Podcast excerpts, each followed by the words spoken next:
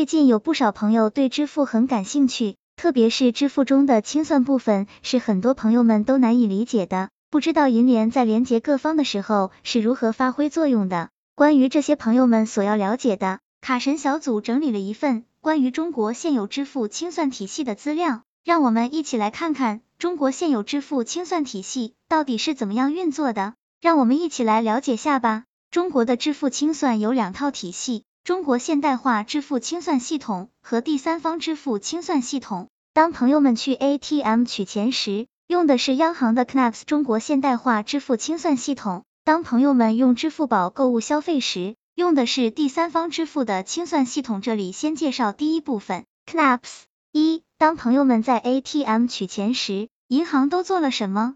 我们先拿一个 ATM 取钱的例子来说明跨行业务的过程。假如朋友们拿着一张工行卡去建行的 ATM 取了一百元，这时候就发生了跨行业务。这个过程非常简单，建行系统告诉工行系统，有个工行用户要在我这儿取一百元，能不能让他取？工行说，他的工行账户够扣一百元，你先帮我给了吧。建行 ATM 就发出一百元给你，于是你拿到了现金，同时你的工行账户也减少了一百元，对你而言。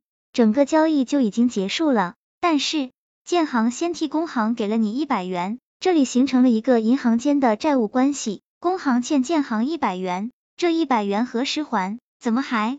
虽说是银行之间的事，但是只有等这一百元还清了，银行才会把这笔交易当做是真的完结了。可见，银行的一次跨行取款可以分为支付和清算两个步骤。二支付和清算就是信息流和资金流从你赛卡到 ATM 吐出钞票，这个过程称为支付 （payment）。工行还给建行一百元，这个过程称为清算 （clearing）。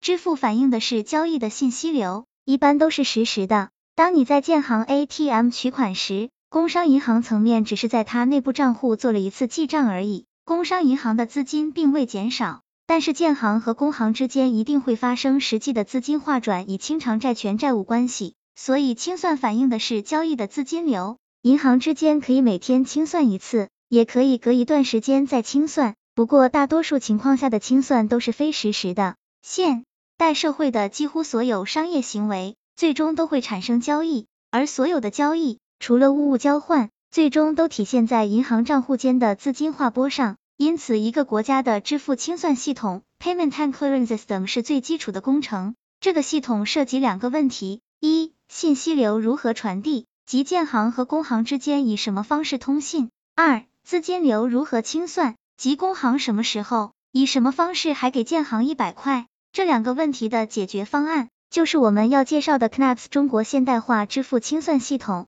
（CNAPS） 是逐渐演化而来的。在这个方案出来之前，为了解决信息流和资金流问题，我们经历了古代的票号、近代的手工联行系统以及电子联行系统 EIS。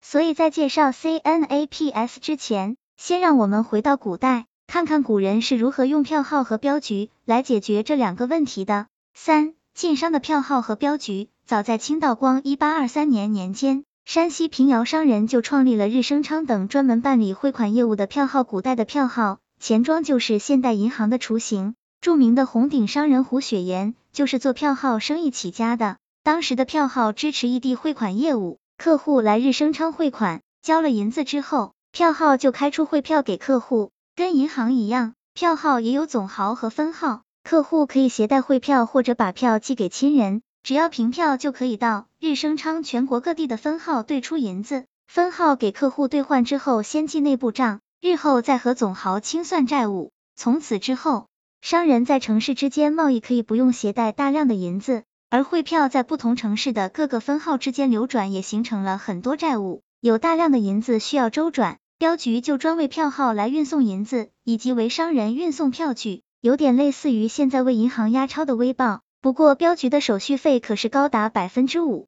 在这个时期，信息流和资金流如下。汇票加账本手工记账是票号在支付环节的信息载体，解决了信息流问题；镖局替票号运送资金，解决了资金流的问题。